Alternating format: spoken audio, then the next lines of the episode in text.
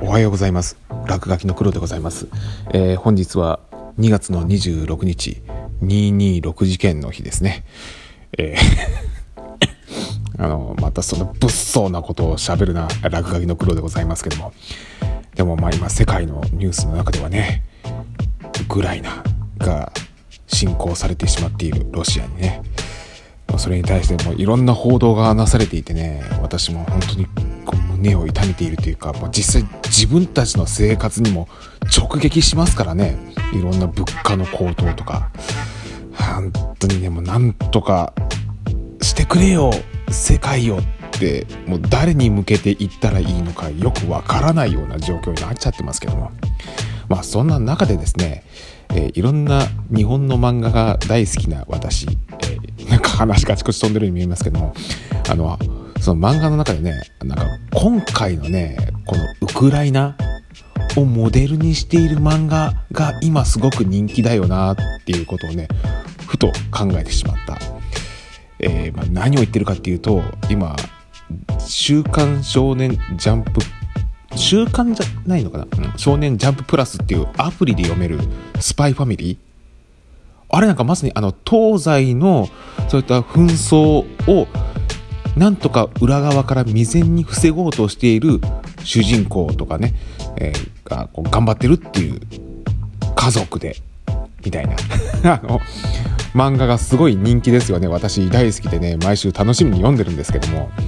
えー、あれなんかもねこう読めば読むほどこれやっぱりウクライナがモデルになってるんじゃねえかなってついつい考えちゃうね。うん。だからね、まあ、スパイスパイファミリー読みながらね、今のウクライナの状況をこう考えるといろいろ複雑な気持ちになっちゃうっていうかね。他にもさ、その、ロシアのことを考えさせられる漫画2つあるんですよね、私の中に、ね。ちょっとこの先はね、あのネタバレを含みますのでね、えー、ちょっと気をつけて聞いていただきたいんですけども、1つ目が、銀のさじっていう、北海道で農業をを勉強している高校生たちのお話っていうね、えー、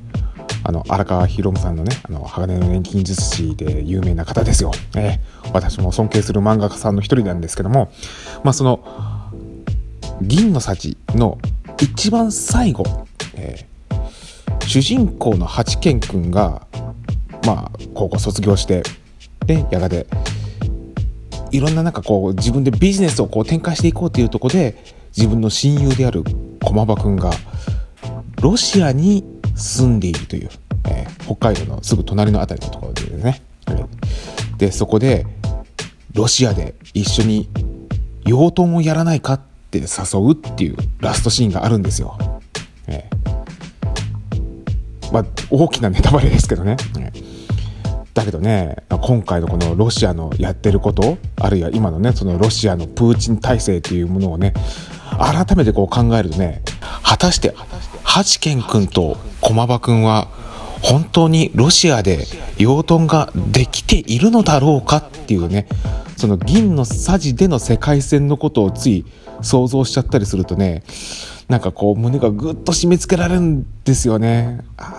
実はね、なんかいろんなこういった情勢に巻き込まれてすごい苦労してるんじゃないか彼らはみたいなような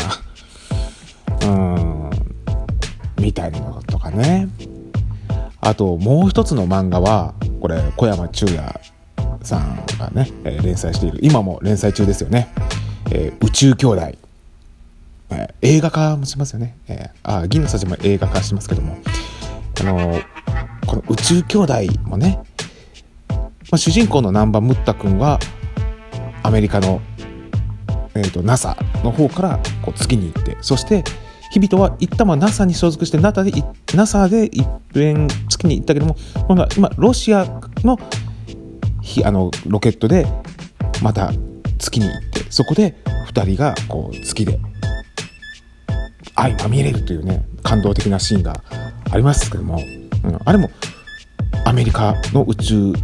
とこのロシアの宇宙の、ね、開発がこう手を取り合うっていうシーンになってますよね。やなかなか感動的なんですけども今の世界線ではそれ本当にかなわないんじゃないかななんてことをねこう想像しちゃったりするとね漫画の世界のような感じに本当になってくれたらなっていうことをねこう切に願わずにいられないっていうかね